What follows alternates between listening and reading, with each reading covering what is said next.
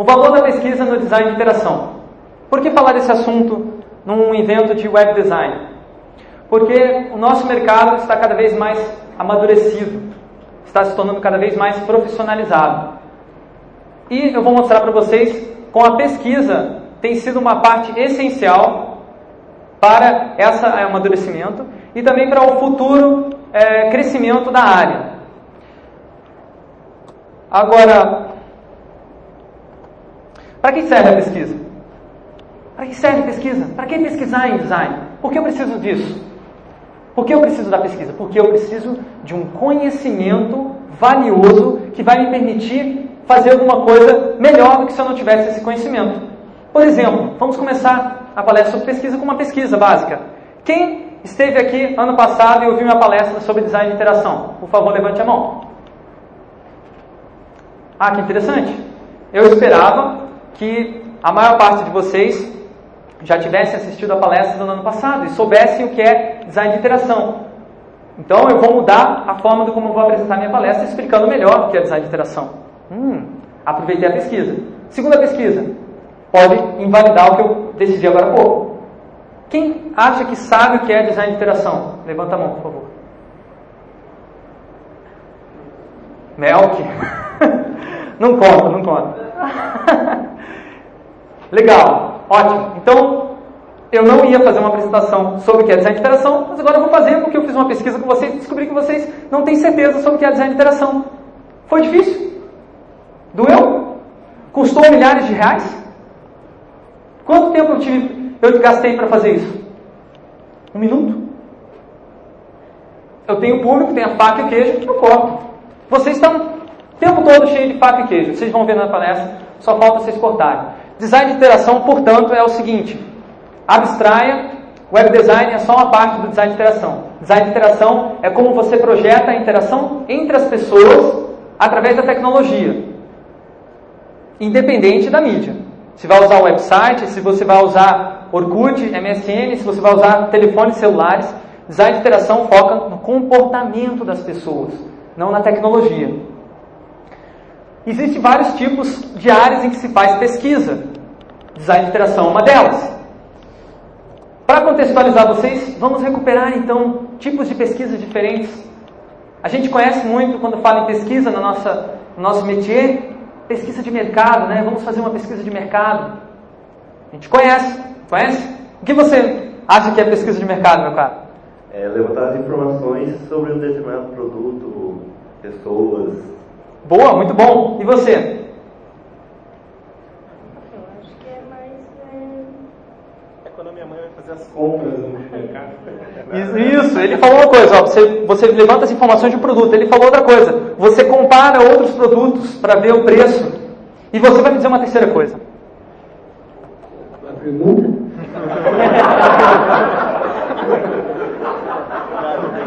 Próximo. Pesquisa de mercado, portanto, é você identificar diferentes produtos e relacionar diferentes produtos a diferentes públicos. Você trabalha com estatísticas, você trabalha com estereótipos, porque você está lidando basicamente com mercados de massa. Quando se fala em mercado, pesquisa de mercado, pesquisa de mercado de massa. Você vai trabalhar com a média. Tá? Então, a pesquisa de mercado, ela não vai nos detalhes das coisas. Ela foca no geral. Ela tenta sempre buscar as médias que existem no comportamento das pessoas, na, na questão econômica, na economia, na, na venda dos produtos e na forma como esses produtos são implementados. Só que ela não entra muito em detalhes em nenhuma dessas, dessas áreas. Essa vocês conhecem bem. Muitas empresas fazem e muitas empresas já te encomendam serviços de internet com uma pesquisa de mercado sobre o comportamento do público delas, mas é um comportamento que está descrito em médias, em estatísticas, é, que muitas vezes são, ah, não são fiéis ao que realmente você encontra. Tá? Porque a estatística te diz que 80% das pessoas que estão nessa palestra sabem o que é web design. Mas isso não significa que elas saibam o que é design de interação. Então você pode, você pode induzir a, a pessoa que está vendo o resultado de uma pesquisa de mercado a pensar certas coisas que não são verdadeiras para todas as pessoas. Ou às vezes, você acha que todas as pessoas que vão almoçar no seu restaurante vão gostar de uma comida, uma feijoada. Só que você, na média, 90, 99% das pessoas estão satisfeitas, mas vai que aparece um vegetariano no seu, no seu restaurante, né? E ele tem que ficar lá perguntando se tem toicinho no teu feijão e tal, e passando aquele, aquele, aquela, aquele embaraçamento, né? Aquele, aquela coisa ruim, né? Pois então, essa pessoa não vai gostar da, do serviço, porque ela foi colocada numa, numa nivelamento por baixo. Pesquisa em design não é assim. A pesquisa técnica, muito utilizada na engenharia, nas áreas de desenvolvimento de tecnologia, ela busca descobrir formas de você implementar é, tecnologia novas. Tecnologias que te permitem fazer coisas novas que antes você não tinha como fazer. Uma pesquisa muito importante, mas é uma pesquisa que não foca no comportamento humano. É uma pesquisa que foca no comportamento das máquinas, se é que elas podem ter algum comportamento. A pesquisa técnica é uma parte importante do design de interação? É, é uma parte super importante, principalmente quando você vai tratar com é, a internet e as interfaces saindo do computador. Você vai ter que criar um gadget novo, vai ter que criar um aparelho novo, interativo. Se você não souber quais são as tecnologias que você tem disponível para implementar esse projeto, como por exemplo a placa de prototipação chamada Arduino, que é uma placa que qualquer designer consegue programar sem saber muito detalhe técnico, é uma placa de prototipagem. Você tem que conhecer isso. Se você não souber que existe, você não vai conseguir nem dar o primeiro passo. Porém, o cerne do design de interação é a pesquisa de design, é a pesquisa específica em design que vai focar no seguinte: na interação entre as pessoas e os artefatos. A pesquisa em design, ela foca nesse detalhe. Como você, minha querida, usa o seu celular. Como você utiliza ele no seu dia a dia. Como você faz, meu caro, para cantar as minas numa balada. Você usa, você usa mensagem de texto? Também. Também, olha só. Mas outros não usarão. Porque o código social talvez impeça, ou talvez por um estilo pessoal. Imagina, eu vou ficar mandando mensagenzinha. Se eu tenho coragem, eu falo na frente. Eu falo na cara, né? E as mulheres que o digam, né? Tá, tá, tá fazendo falta esse tipo de homem assim? Com coragem? Me diga. Tá faltando. Tá faltando, olha só. O pessoal está se escondendo atrás de MSN, atrás de Orkut, atrás de não sei o quê, né? Isso é pesquisa de design. Se as pessoas estão, estão se escondendo, por que estão? Porque elas têm medo. Como a gente pode criar artefatos que diminuem esse medo? Que torne, deixe as pessoas mais à vontade para elas se conhecer? Talvez a gente precise de um Second Life, onde você precisa criar um corpo virtual? Ou será que é muito menos do que isso? Só um vinho. Hã? Só um vinho. O vinho? Não, um vinho e tal. Ah, um vinho. Uma velha tecnologia, né? Mas como é que a gente traz o vinho para um ambiente virtual? As pessoas não estão fisicamente próximas. O que é o vinho no ambiente virtual? Você toma vinho enquanto você está no Orkut respondendo seus recados? Conversando com seus amigos? Bate-papo no MSN, vinho do lado? Hum. Combina? Não sei. Temos que pesquisar. Temos que pesquisar, temos que testar, temos que colocar o vinho lá e ver se as pessoas vão tomar vinho. Você paga a sua assinatura premium do MSN e recebe o vinho Microsoft. Hum, deve ser um gosto ruim. Dá dor de cabeça no dia seguinte. O fato é que design é, de uma hora, de um jeito ou de outro, sempre baseado em pesquisa. Por mais que a gente não se dê conta disso. Quando você está projetando alguma coisa, você projeta com base em algum conhecimento que você tem da realidade. E esse conhecimento provém de pesquisa, mesmo que você não saiba o que é isso. Você navega em outros sites similares ao que você está fazendo, você está fazendo pesquisa. Você lê a revista da, de web design, da Artcom, você está fazendo pesquisa. Você lê os blogs você lê, você lê lista de e-mail, está fazendo pesquisa. O nosso trabalho é calcado na pesquisa 100% do tempo. Só que a gente não se dá conta.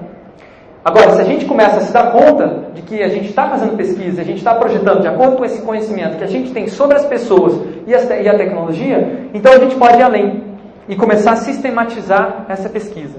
Fazer a pesquisa com um cuidado maior para a gente obter resultados previsíveis. Porque muitas vezes a gente faz pesquisa sem, sem planejar, sem ter uma sistematização e chega em resultados é, que não são, não são muito adequados. Por exemplo, você faz uma pesquisa com o público para verificar o comportamento dela, identifica o comportamento X. Só que esse comportamento e projeta para esse comportamento X. Por exemplo, as, é, faz uma pesquisa sobre as, as mulheres, descobre que elas têm um costume X de ah, lavar as calcinhas delas no banho. Daí você projeta um produto chamado Ige Calcinhas, um shampoo especial para lavar as calcinhas no banho. E você, nossa, descobri uma demanda recolhida de mercado, então vamos mandar ver, né? Vamos produzir. Será que as mulheres vão comprar um mês de calcinhas? Você, minha querida, você compraria? Se eu lavasse no banho, eu compraria. Você não lava. Viram? Viram como não funciona essa pesquisa de mercado? Assim que generaliza tudo? Muitas mulheres até lavam, mas não comprariam porque não se sentiriam à vontade de estar comprando um produto específico para isso. Ou porque não assumem que lavam, ou porque já estão acostumadas a usar o sabonete, ou a shampoo. Funciona bem, por que eu vou precisar de calcinhas? Então vamos entrar nos detalhes, vamos entender melhor o comportamento. E por que, que ela lava? Por que, que ela lava? Vamos na raiz do negócio.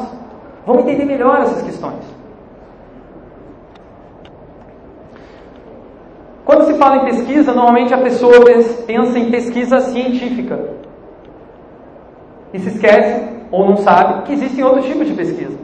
A pesquisa científica é a que normalmente acaba causando maior impacto na sociedade e que a gente ouve mais bem falar. Só que existem outras formas de pesquisa, como a pesquisa aplicada, que é focada na solução de problemas.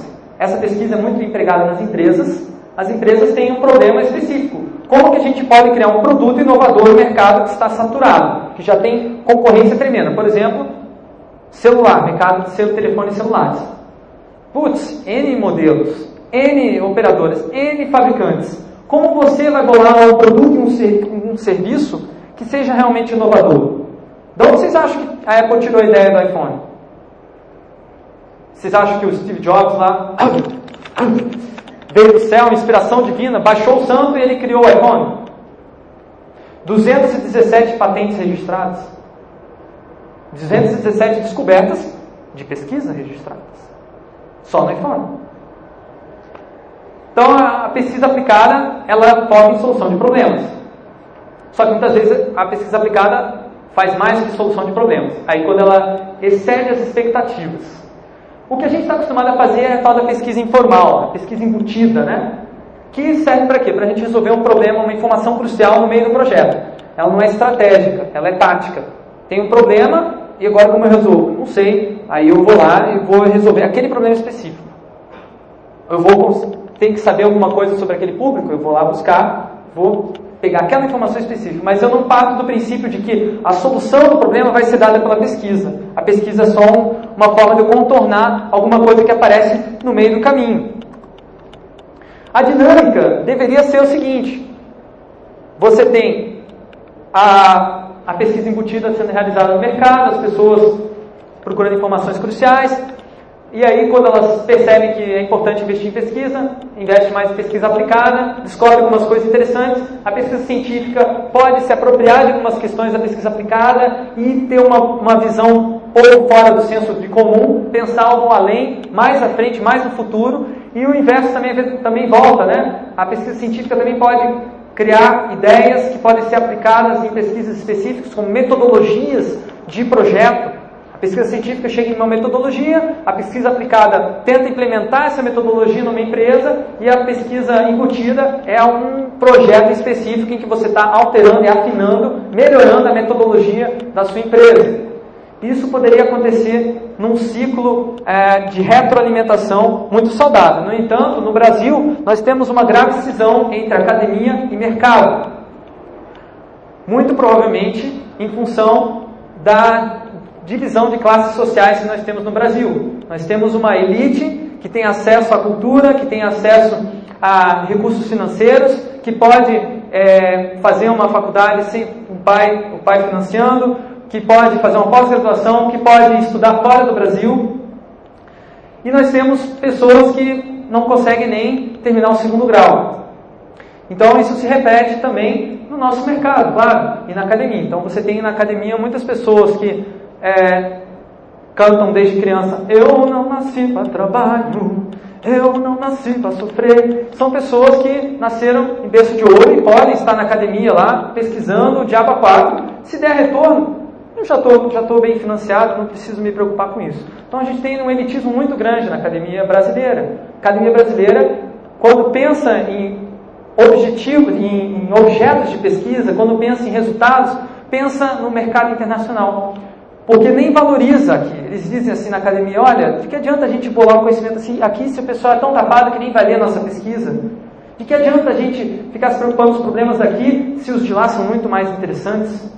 Então a academia fica muito focada no mercado internacional, no que está sendo pesquisado de ponta a fora e se esquece dos problemas locais do Brasil. Enquanto que o mercado está tentando lidar com os problemas no mercado, do, dos problemas locais, está o tempo todo criando um jeito aqui de, de, se meter aqui a colar, né? De solucionar os problemas e de se manter vivo, né? As empresas querem se manter vivas, né? Então elas têm que realmente se adaptar às situações. Só que elas trabalham muitas vezes no, no, no tático só resolver os problemas específicos sem pensar numa estratégia de longo prazo. Por quê? Ah, porque é, não dá tempo, não há dinheiro suficiente, não há recursos, não há profissionais qualificados. Aqueles lá não conversam com os de baixo. E os de baixo têm um preconceito muito grande com os de cima. Ah, esses caras da academia falam difícil, a gente não entende nada do que eles estão falando. Não entende nada. Eles, nossa, são um bando de CDR que, meu Deus do céu, não, o que eles falam não tem nada a ver com a nossa realidade do dia a dia.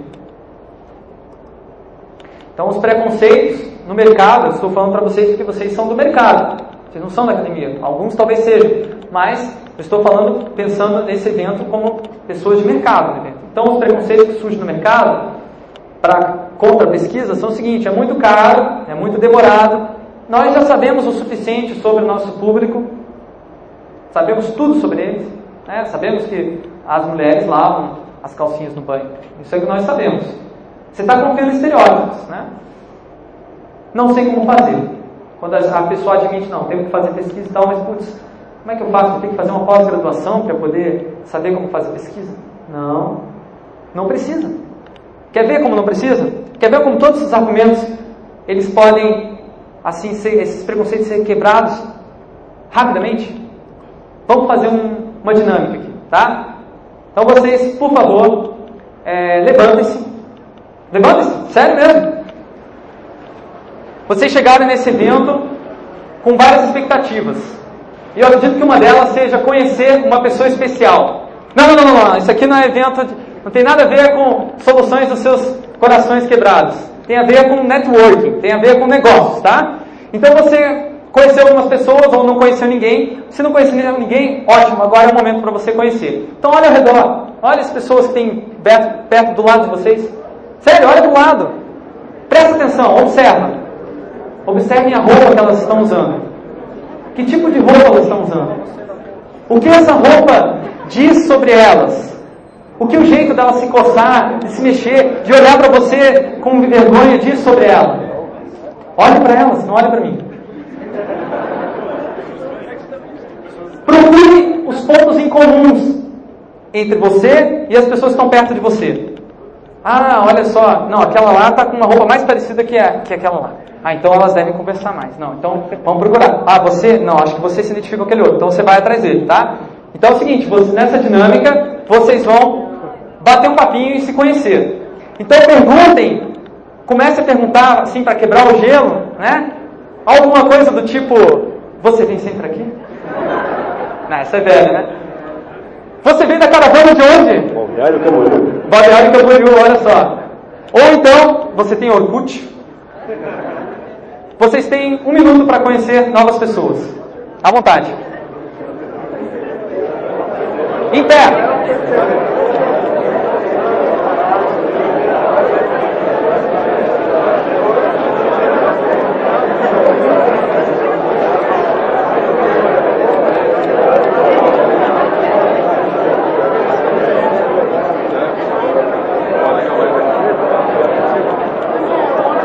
Engraçado.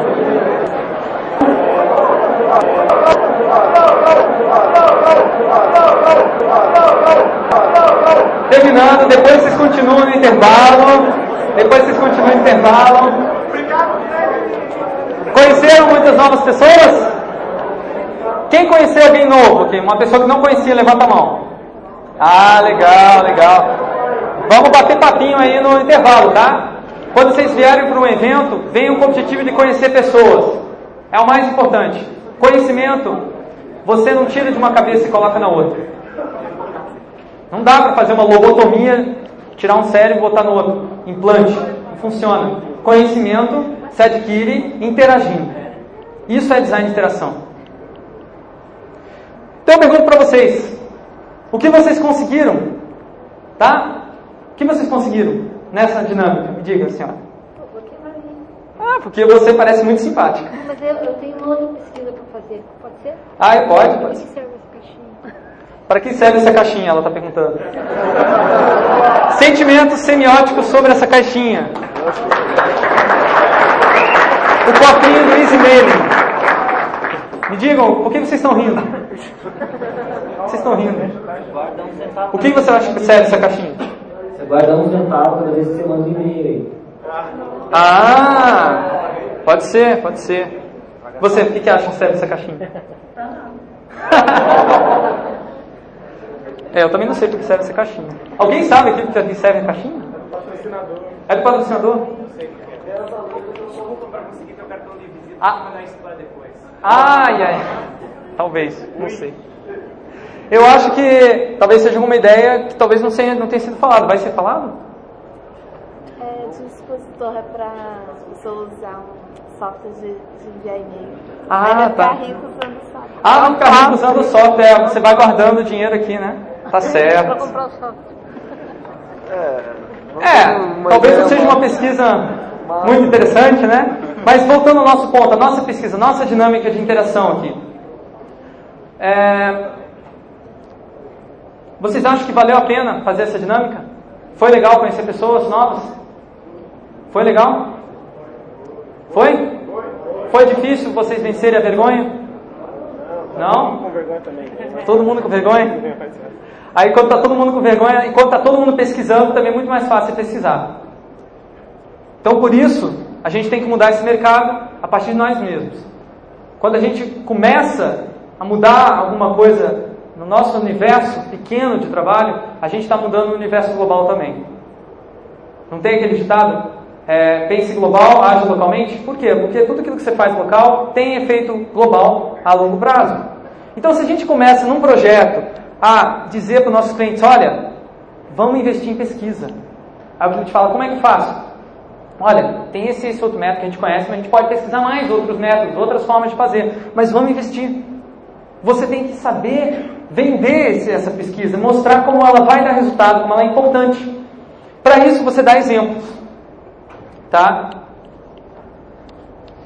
Você dá exemplos de como fazer. Você explica. Para você fazer pesquisa, basicamente, você tem. Eu vou fazer isso agora, vou explicar alguns exemplos. Mas antes eu preciso explicar duas coisas importantíssimas quando você vai fazer pesquisa. Você precisa ter duas coisas como pré-requisitos: uma meta e um método. Uma meta. O que você quer saber? O que você, como pesquisador e designer, quer saber com uma determinada pesquisa? Por que você vai pesquisar? Ah, eu vou pesquisar porque eu quero descobrir a solução para todos os problemas do mundo. Ah, ah, resposta errada. Isso não é uma meta. Você nunca vai chegar lá. Tem que ser uma meta atingível. Tem que ser alguma coisa que você possa dizer: cheguei, descobri o que eu queria, encerrei minha pesquisa. E já vou partir para uma outra. Porque provavelmente novas metas surgirão quando chegar lá. Mas você tem que ter uma meta que seja possível. Ah, então eu vou agora pesquisar quais são os hábitos de uh, consumo da, por exemplo, dos vegetarianos de Curitiba. O, quais são os critérios do vegetariano para escolher o que é um produto bom? Ah, produto bom tem tais tais características, diz as pesquisas. Quando você descobriu isso, fechou a pesquisa.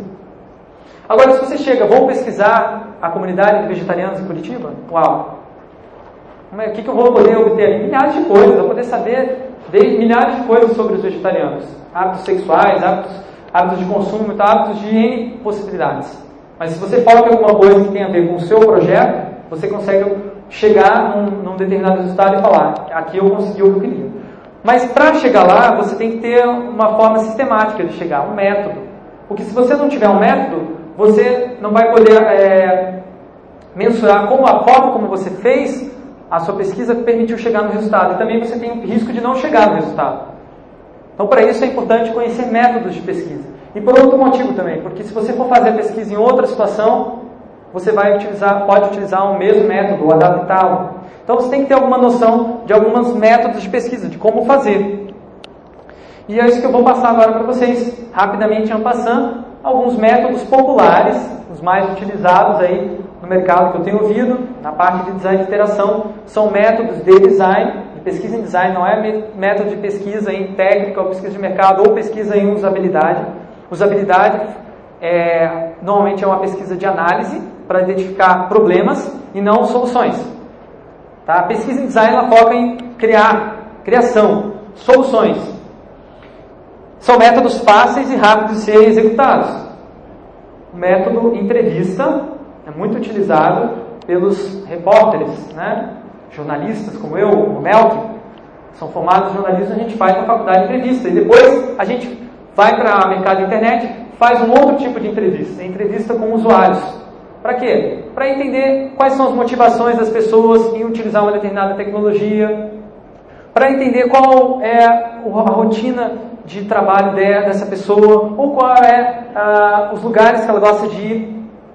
Tá? Então, existem N possibilidades de serem exploradas numa entrevista. A entrevista pode ser estruturada ah, através de um roteiro, ou ela pode ser semi-estruturada, como no caso uma pesquisa antropológica, como está sendo feita aqui nessa imagem, uma pesquisadora da Nokia. A pesquisadora é essa mulher que está de, de, de amarelo.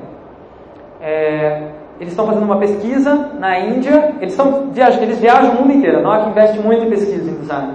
Eles viajam o mundo inteiro, tem equipes em várias, vários países, inclusive no Brasil, estão estabelecendo um centro de design no Rio de Janeiro para fazer pesquisa em design aqui no Brasil, tá?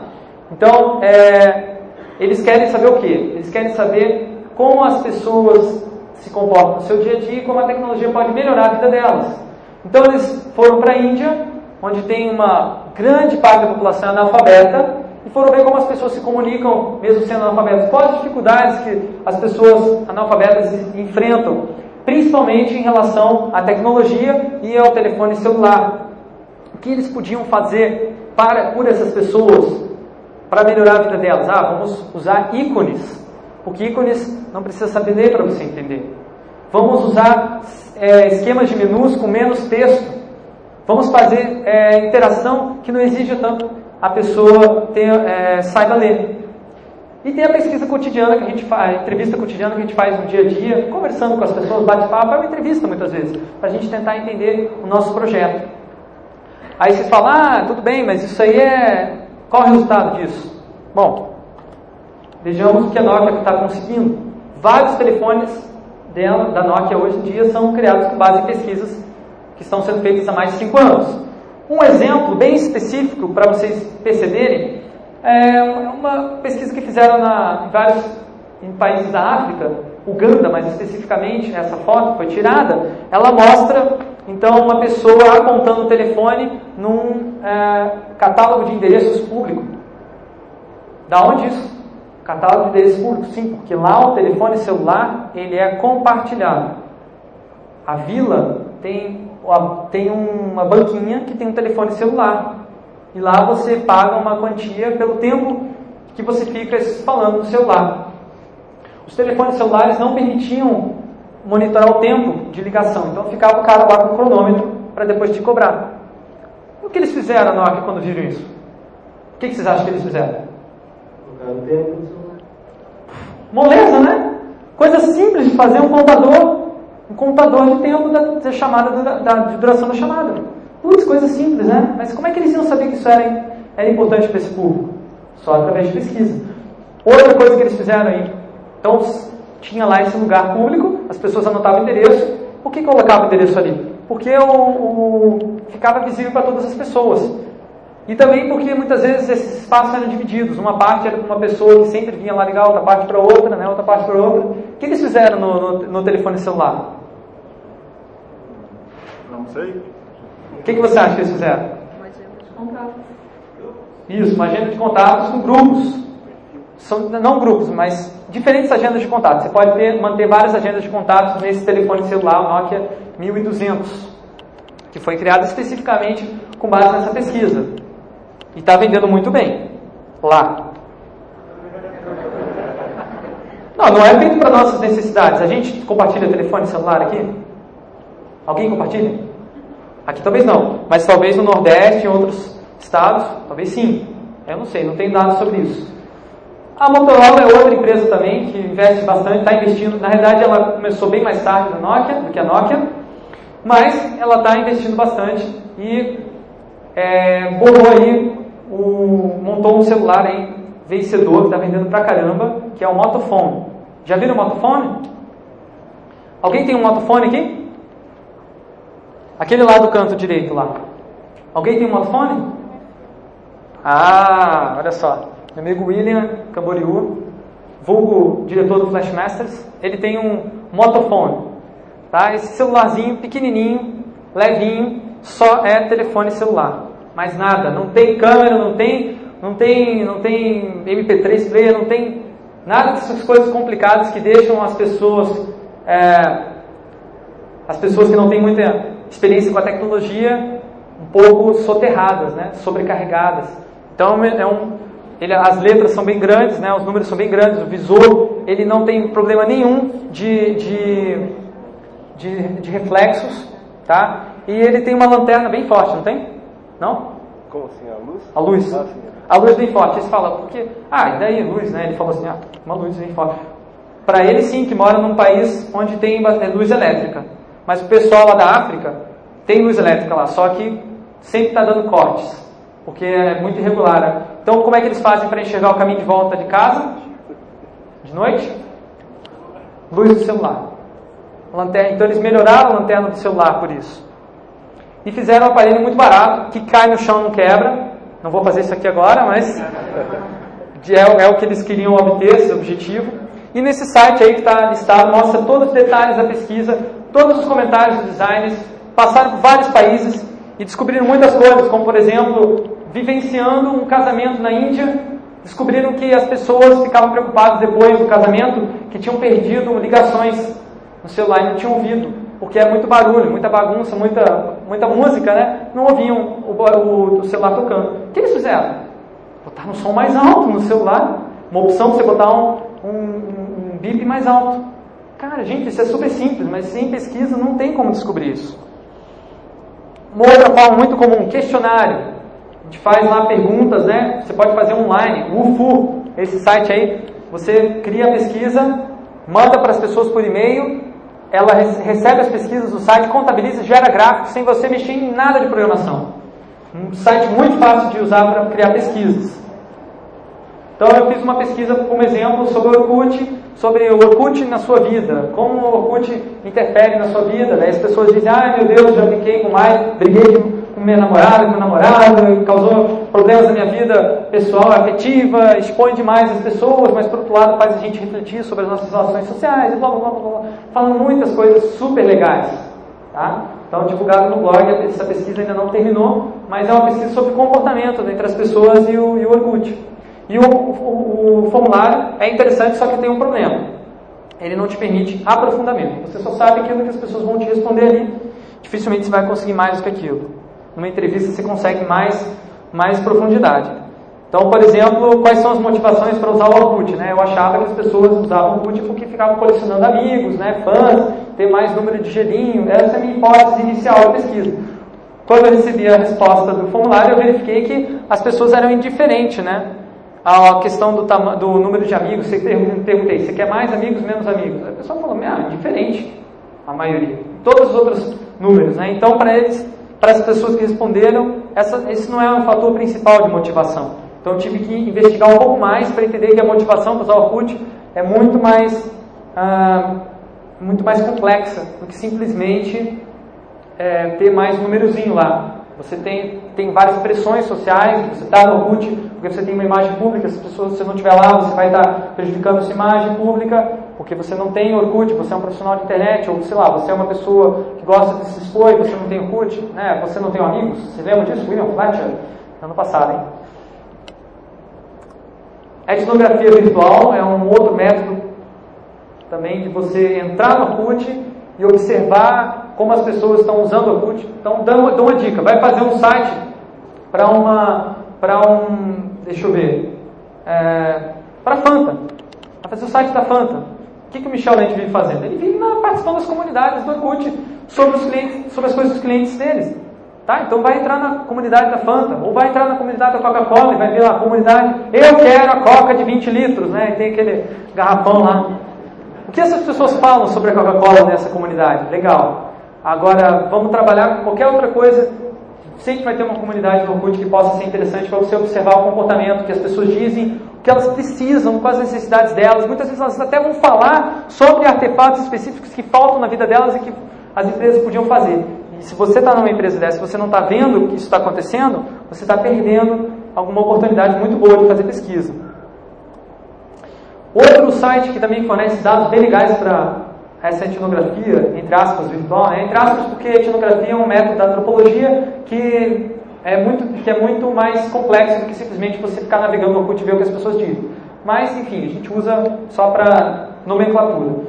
É o site imagine.net. Lá você entra, você vai preencher um perfil sobre as suas características pessoais, só que um perfil diferente. Um perfil que te faz perguntas visuais. Ou melhor, pergunta é textual, mas a resposta é visual. Então ele te pergunta, qual dessas imagens aqui reflete melhor o que você pensa de música? Então a minha resposta é essa daqui. Eu gosto de música né, com a galera, né? Eu gosto de estar num, num lugar, num ambiente assim com bastante gente, tal. Então eu estou entre os 7% de pessoas que responderam isso. Sou uma pessoa um pouco tanto quanto diferente, mas tem gente mais diferente ainda, tá? Mais estranha. Então esse site ele faz, essa, ele faz várias perguntas e você tem o seu perfil lá semiótico, né, digamos assim, da, sua, da sua semiose, né, sua, suas crenças, suas preferências em termos de, de visuais. Isso aqui é muito parecido uh, com uma, uma técnica que, que eu utilizei antes de existir esse Imagine.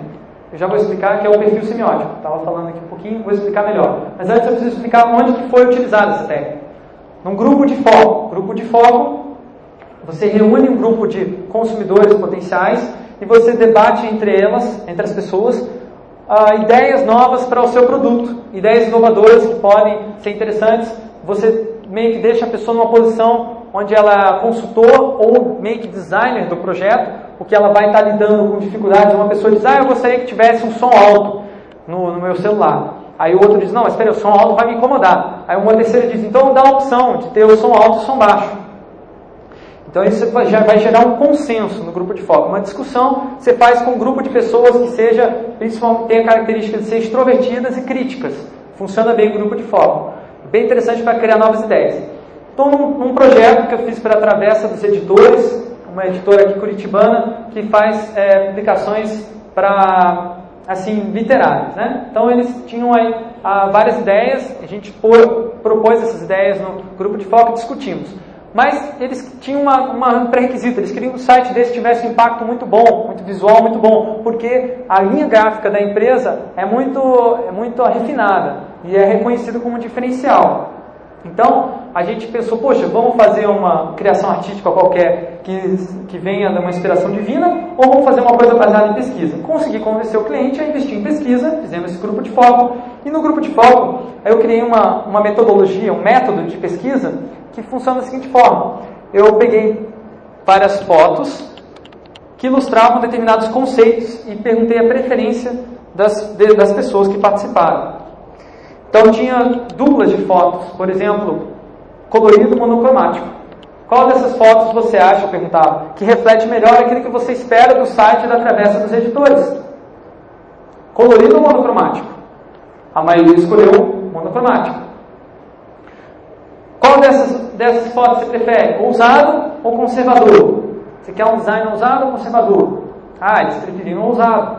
e várias sequências de fotos, todas elas com o mesmo tema de travessa e com um ícone assim é, que representava assim o, o, o, momento, o espaço que tinha uma, uma relevância maior era a luminária, né, de rua. Então todas as fotos, todas as sequências tinham obedeciam a esse critério para que você focasse naquilo que a foto tinha de, de principal, estava ilustrando aquele meu conceito que eu queria. Super fácil de fazer, conseguimos assim uma, um resultado fantástico. Os designers da empresa, eu não estava trabalhando como designer gráfico nesse projeto. O designer gráfico que estava assistindo o projeto, ele que deu o nome perfil semiótico, falou genial, agora eu sei como fazer design gráfico para esse público. E foi o que eles fizeram. Esse é o site da Travessa dos Editores hoje. Eu não participei mais do projeto a partir disso, porque eu estava só fazendo uma consultoria. Participei dessa parte de pesquisa, depois, infelizmente, não pude acompanhar o processo como um todo.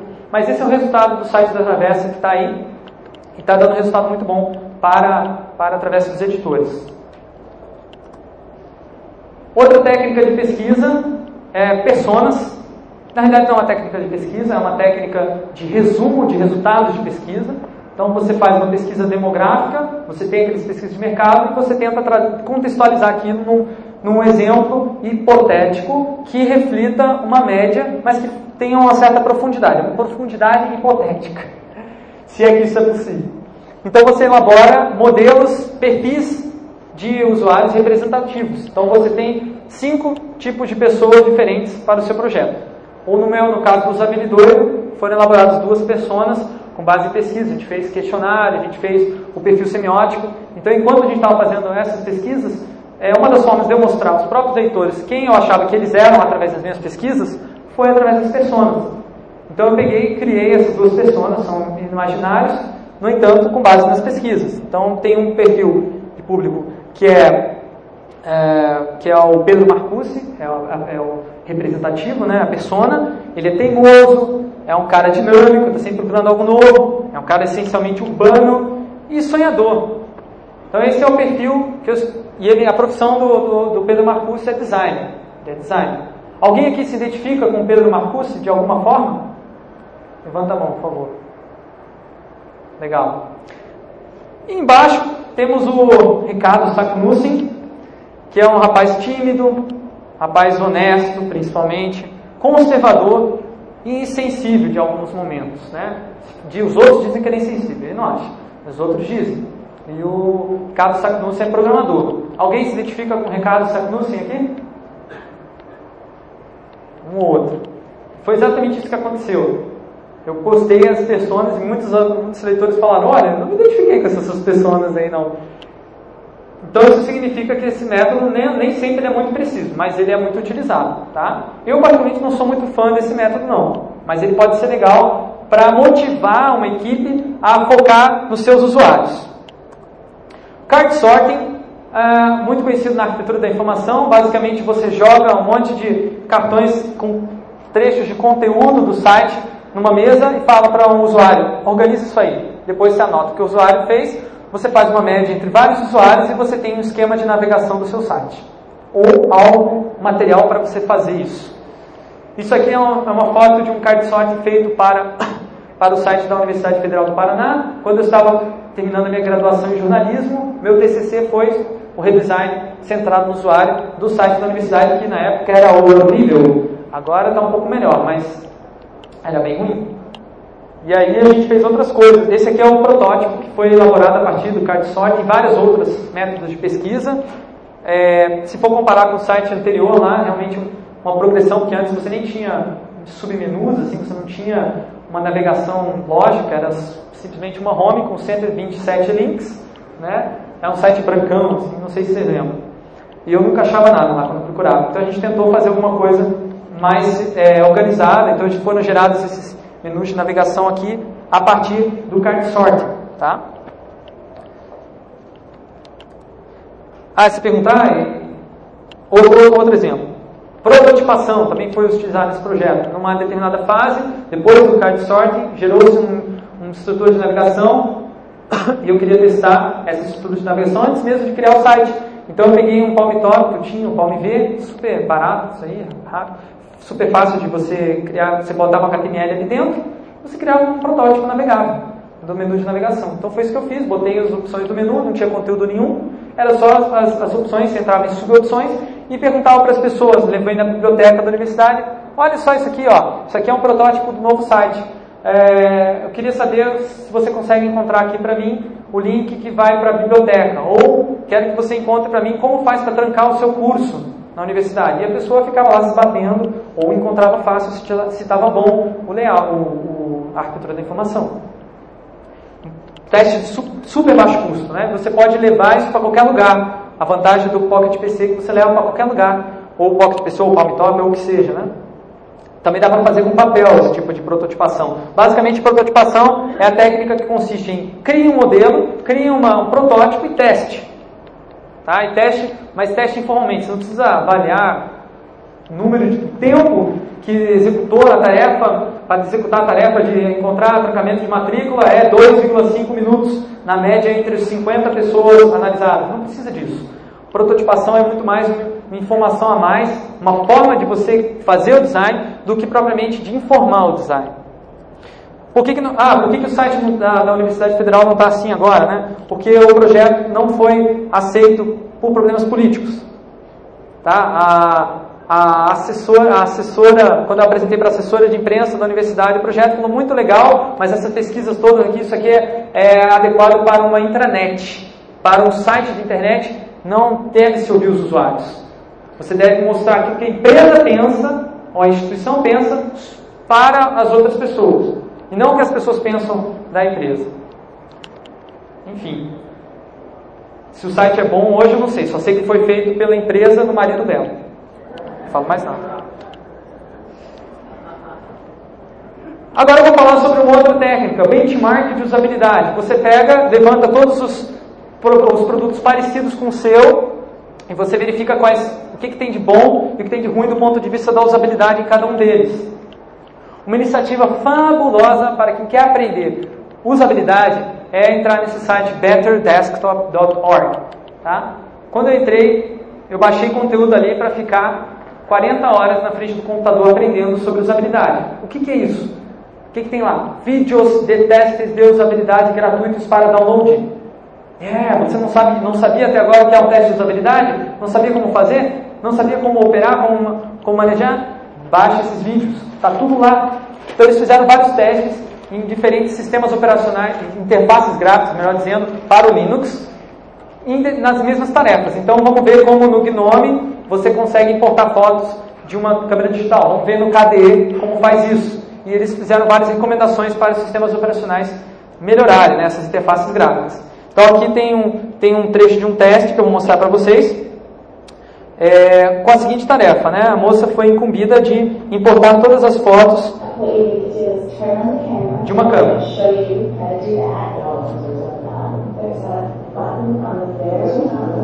Now, photos camera.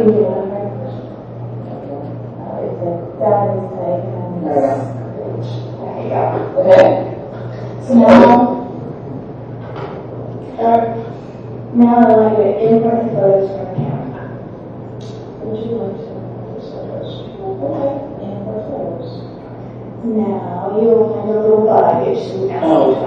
Tem um bug no software. Não tem nada a ver com usabilidade. Presta atenção agora. O que, que ela está estranhando?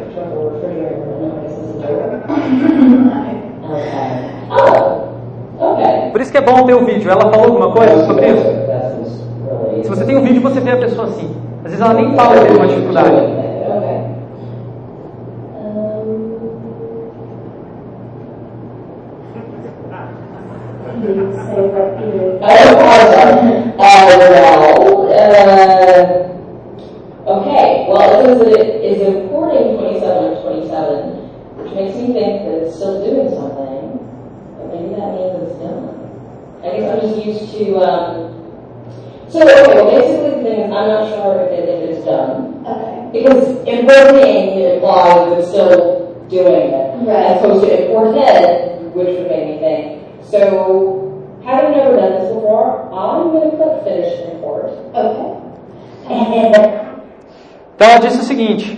Quando chegou no final, ela parou e achou estranho, porque embaixo a mensagem dizia importing. depois que tinha importado todas as fotos, falava, eu está importando ainda as fotos. E ela falou, deveria estar escrito importado, para eu saber que terminou. Eu não sei se terminou. Ela disse isso. Então, o que a pessoa faz, ela nem teve um problema, ela teve um problema de usabilidade ali, ela parou no momento, não conseguiu executar a tarefa. Não, ela conseguiu executar a tarefa, mas ela falou coisas muito relevantes para melhorar o layout. Por exemplo, aquela hora que ela olha assim, né? Que, que ela estava tava estranhando, né? Será que era aquele, aquele ponto de interrogação gigante? Pode ser? O que, que era aquele ponto de interrogação?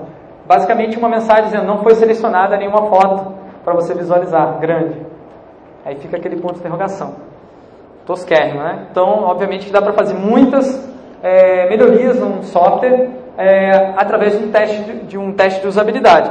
Pensando em pesquisa, tá? em melhorias, em, em soluções. Agora, vejam o que é possível fazer em termos de importar é, fotos. Uma outra foto, aqui a gente viu num PC, né, como é que importa a foto. Ah, você clica lá, aparece aquela janelinha lá, está importando as fotos, aparece lá no, numa, numa, janela, vai aparecendo as fotos, tá, tá, tá, tá, tá. Agora, comparem isso com uma visualização do futuro. Vocês já viram, o Michel Lente mostrou para vocês um pouco do Microsoft Surface.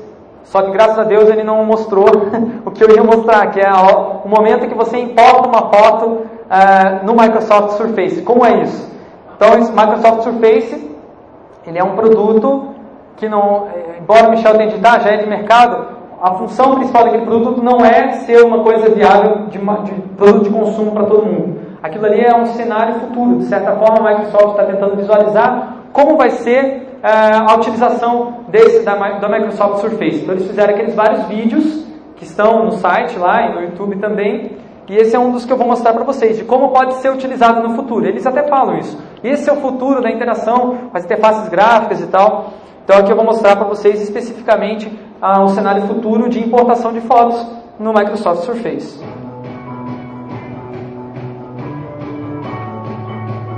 Possibilities seem endless as the line between the virtual world and the physical world becomes increasingly thin.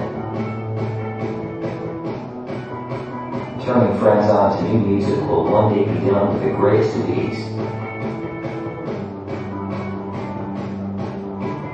And Olha it will lá. happen on a table that lets us Compare. share photos with the flip of a wrist. Você põe a câmera em cima, importou as fotos.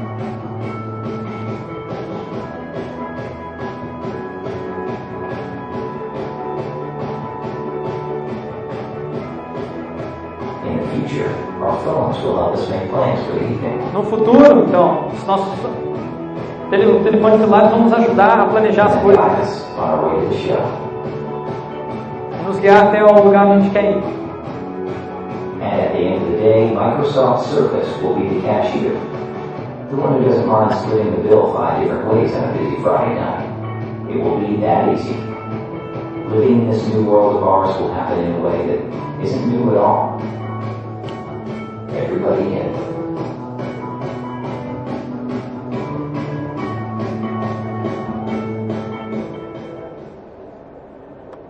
Então aí a Microsoft mostrando que por mais pesada, grande, enorme, cheia de problemas, ainda assim existe muita inovação acontecendo dentro da Microsoft.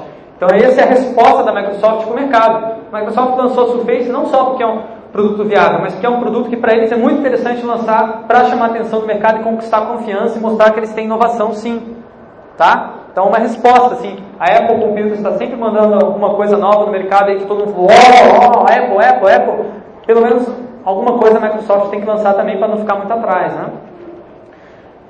Quem está utilizando mais a Microsoft Surface no momento é, é, são os hotéis, cassinos e principalmente os grandes estúdios de fotografia, né? O pessoal vê as fotos bem grandonas, assim, é uma coisa importante para eles, tem essa, essa manipulação de fotos bem facilitada, né? Então o pessoal está usando. Agora, não surgiu do nada a Microsoft Surface. São décadas e décadas de pesquisa né, aplicada dentro da Microsoft e fora também. A Microsoft tem a mania de pegar ideias de todo mundo, né, e aplicar nos projetos deles, né, dizendo que descobriram a roda, né, redescobriram a roda. Entanto, alguém já tinha feito antes deles. Mas isso aqui é um cenário futuro, tá? Aí eu perguntei, mostrei as técnicas populares, existem muitas outras, mas eu resolvi, para trazer mais conteúdo para vocês, perguntar para os leitores do Usabilidoido quais eram dessas técnicas eles mais utilizavam. E aí tinha um formulário de pesquisa simples lá, um questionário, que tinha as técnicas e perguntava lá, técnica, análise, teste de usabilidade. Você não sabe do que se trata? Você já ouviu falar, mas nunca usou? Você já usou uma vez para testar? Você usa de vez em quando? Ou você usa muito? Então, basicamente, as técnicas que as pessoas não sabem do que se trata é análise da tarefa, cenário futuro, elas não conheciam esse termo, provavelmente já tinham visto muitas vezes cenário futuro, mas não sabiam o termo e não provavelmente não utilizavam, porque é uma técnica que tem um custo muito alto, você fazer um vídeo, né, como fez a Microsoft ali, mas também não pode, pode não ser só vídeo, pode ser em texto também o cenário.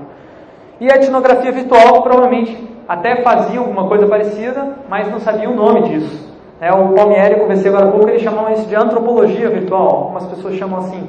Enfim, existem questões de nomenclatura aí envolvidas na pesquisa, mas foi isso que responderam. Das, dos métodos que já ouviram falar, mas não usaram, é o grupo de foco, que está muito ligado ao pessoal do marketing, não tanto ao design, né? O pessoal da publicidade usa também. Entrevistas, é, a gente conhece do jornalismo também, mas não usa muito porque muitas vezes é por uma questão de não ter acesso aos usuários ou porque a gente tem vergonha de falar com as pessoas, a gente não se sente, não se sente ah, assim capacitado para fazer. O questionário, a gente acha que é coisa só de pesquisa científica aí, que você tem que fazer a coisa certinho lá e também, ah, vai ser difícil, vou ter que montar um sistema, porque não sabe que existe um UFU lá. O perfil semiótico, que é realmente difícil de utilizar, já teve algumas pessoas que utilizaram no meu blog e falaram que não conseguiram continuar o negócio, que era muito difícil, talvez seja mesmo. As pessoas não são muito comuns no Brasil, embora lá nos Estados Unidos seja muito utilizado, aqui não é muito utilizado. E o card sorting é em função de uma uma coisa que as pessoas se preocupam. Como é que eu vou contabilizar os resultados depois de terminar o card sorting? Como é que eu vou criar aquelas fórmulas matemáticas lá e tirar a média? Porque é uma, uma conta meio complicada. Existe uma planilha de Excel que você só bota os dados lá, se você souber preencher, você tem o resultado lá prontinho. Quem precisar dessa planilha me pergunte futuramente. E aí os, os agora os métodos que são mais utilizados é a prototipação, fazer, testar, fazer, testar, fazer, testar. Né? Isso é bem utilizado e é bem característico do design que é o meu público-alvo né, do usabilidoide, e os testes de usabilidade, porque Jacob Nielsen e companhia estão falando disso há séculos. A gente só ouve teste de usabilidade, teste de usabilidade, mas eu estou mostrando para vocês que existem muitas outras técnicas diferentes que que um dos aspectos. Teste de usabilidade para quê? Para testar a usabilidade. Mas não é só a usabilidade que existe no design de interação, existe também a questão social, a questão estética, a questão emocional, tudo isso é super importante, que os outros métodos são muito mais é, aplicáveis para esse tipo de coisa. Por exemplo, o perfil semiótico que falava sobre as expectativas visuais lá do site da Travessa dos Editores. O que, que tem a ver com usabilidade aquilo? Nada. Mas é importante para a empresa? É. Por isso que eu hoje não, não defendo só usabilidade, eu defendo uma gama maior, ou seja, design. Tá? E as vivências é o método mais utilizado, disparado, e é realmente como o design aprende a ser design, vivenciando produtos que são bem projetados, mal projetados, se colocando no lugar dos outros, né? É, costumo dizer que a principal qualidade que um design tem que ter é a empatia, ou seja, saber sentir o que o outro sente para poder projetar para ele. Então, para mudar esse cenário de uh, desconhecimento de ter métodos de pesquisa, de, de, de pouca pesquisa que a gente tem no nosso país por causa daquela cisão entre mercado e academia, nós estamos criando uma iniciativa aqui em Curitiba de um grupo de profissionais e também acadêmicos, que têm experiência na academia e também na, no mercado, um instituto de pesquisa e desenvolvimento chamado Instituto Faber-Ludens. Então esse instituto ele terá como objetivo é, promover a integração entre academia e mercado. Tá? Trabalhar com empresas de mercado para fazer pesquisa é, aplicada e trabalhar também com os conhecimentos que são gerados na academia para trazer eles para uma contextualização de mercado que seja utilizável. Tá? Esse instituto ele vai ter basicamente quatro atividades que estarão num ciclo ah, na realidade já está acontecendo, né? já está acontecendo esse ciclo. Nesse momento a gente já está já tá realizando atividades em parceria com algumas empresas e instituições de ensino. Basicamente o nosso, o nosso principal pé é a pesquisa. Pesquisa de quê? Pesquisa de inovação em design. Nós queremos pesquisar ah, ideias que sejam inovadoras e que resolvam os problemas de uma forma que só o design pode fazer. E isso vai nos permitir gerar um conhecimento que deve ser compartilhado. Então a gente quer compartilhar esse conhecimento, a gente quer que vocês ah, tenham acesso a esse conhecimento. Para isso a gente vai ter ensino. A gente está montando um curso de pós-graduação para o ano que vem em design de interação aqui em Curitiba, com aulas aos sábados, semipresencial por enquanto. É, não, decidi, não, conseguimos ainda fechar qual ah, vai ser a universidade que a gente vai estar tá dando esse curso, mas vai sair com alguma delas, estamos negociando com algumas delas. É, a gente vai ter cursos de extensão, vamos ter treinamentos, workshops, enfim, vai ter muitas atividades interessantes acontecendo no Instituto Faber Ludens. É, e nós vamos ter, com isso, uma mudança política de mercado. Nós pretendemos, com o ensino da, da, das técnicas de design de interação, tornar o mercado mais maduro e mais capacitado para realizar pesquisa. E, de uma certa forma, tornar a sociedade brasileira ah, com, uma, com uma, um conhecimento maior sobre ela mesma. E por fim, nós vamos ter know-how para oferecer consultoria para as empresas que precisarem desenvolver pesquisa dentro das, delas mesmas, capacitar os, os designers, os profissionais para fazer pesquisa. Tá? Então, essas são as atividades que a gente está realizando. Nós estamos marcando o lançamento oficial do Instituto Faber Ludens para o Dia Mundial da Usabilidade, que acontece no dia 8 de novembro de 2007. Tá? A gente vai ter um evento é, para apresentar oficialmente o Instituto Faber Nunes e vamos estar contando com a participação de vocês aí, que se quiserem saber mais então sobre o Instituto Faber Ludens, é, acessem o nosso endereço, tem lá a apresentação, detalhes dos nossos projetos, faberludens.com.br e, é claro, usabilidade.com.br com a palestra gravada também tem informações. Então nós temos os blogs em cada um desses endereços para vocês ficarem antenados com as últimas novidades em pesquisa e em design. Então agradeço a, a atenção de vocês e obrigado.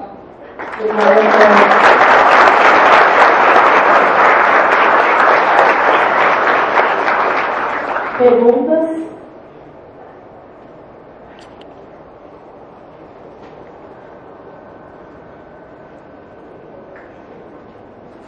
Boa tarde.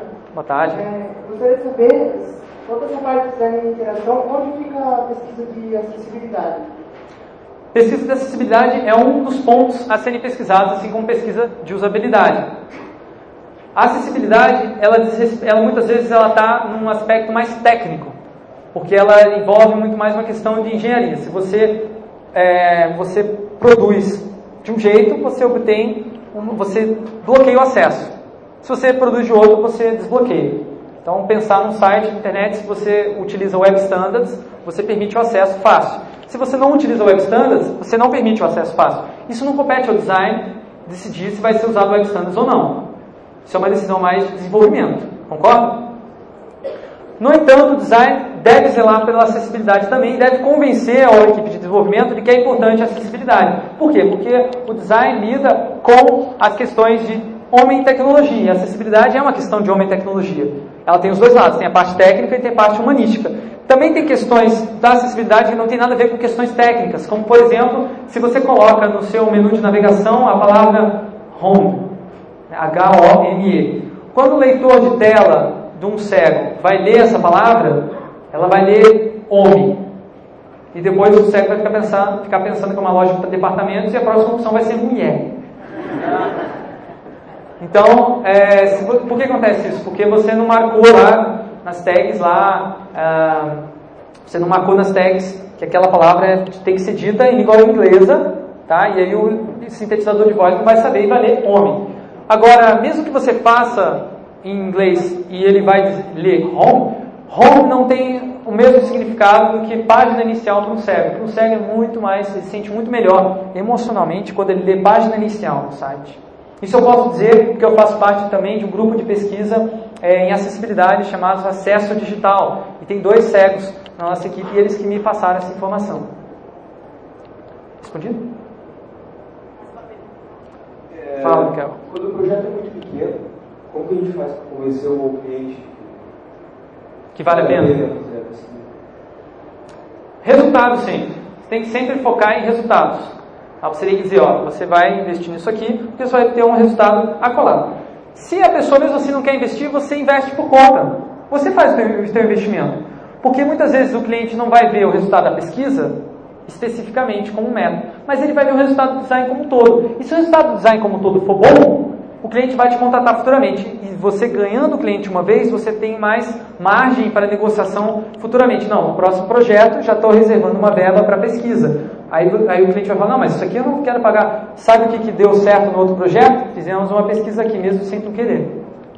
Então acho que é, uma, é muito mais uma questão da gente fazer o nosso próprio investimento do que os clientes. Oi. É, você falou, você comentou uma coisa assim sobre, citou algumas vezes sobre card sorte. Eu queria saber como você planeja e executa assim. É uma técnica que não é tão rápida para ser passada é, nesses, nesses minutos assim de resposta, né? Mas eu vou explicar na passando geral. Basicamente, você faz um inventário de conteúdo do teu site, clica em todos os links todas as páginas, vai anotando todos os conteúdos que tem nas páginas em resumo. Você resume em uma linha o que tem em cada página. Depois que você levantou milhares de páginas lá, você começa a agrupar esses conteúdos por similaridade. E aí você vai gerar cartões que contêm uma linha de uma página, outra linha de outra página, outra linha de outra página, que tem alguma similaridade. Aí você, você tem duas opções ao mostrar esses cartões. Você pode fazer um card sorte aberto ou fechado. No aberto, você entrega para a pessoa os cartões, espalha na mesa e você dá folhinhas em branco, outros cartõezinhos com outro formato diferente em branco e fala: você vai juntar esses grupos de cartões aqui e você vai escrever um nome, um rótulo que, é, que explica um determinado a razão por que esse grupo está unido. Por exemplo, ah, esse grupo aqui faz parte da empresa ou esse grupo faz parte dos produtos da empresa. Aí o rótulo é produtos. E aí o cara faz as várias opções. E existe o card sorting fechado, onde você entrega todas as opções prévias e só você vê o que, como as pessoas combinam. Tá? Isso, e tem o meio a meio, que é o que eu fiz no meu projeto, mas se quiser saber em detalhes, eu recomendo ler, ler o meu TCC, que tem detalhes, assim, são 10 páginas que explicam como foi feito o projeto de card sorting, por que, que foi aberto, meio aberto, meio fechado, tá bom? Tá lá tudo no blog. Mais perguntas? É isso aí, Fred. Obrigado, obrigada. então. Qualquer dúvida, estamos aí no teremos um intervalo de 20 minutos, retornaremos às 4 h 15 Obrigada. Eu não vou fazer pergunta. Como faz para participar desse instituto? Participar? Você já está participando. É só querer. Fiquei bem interessado nisso. Nós vamos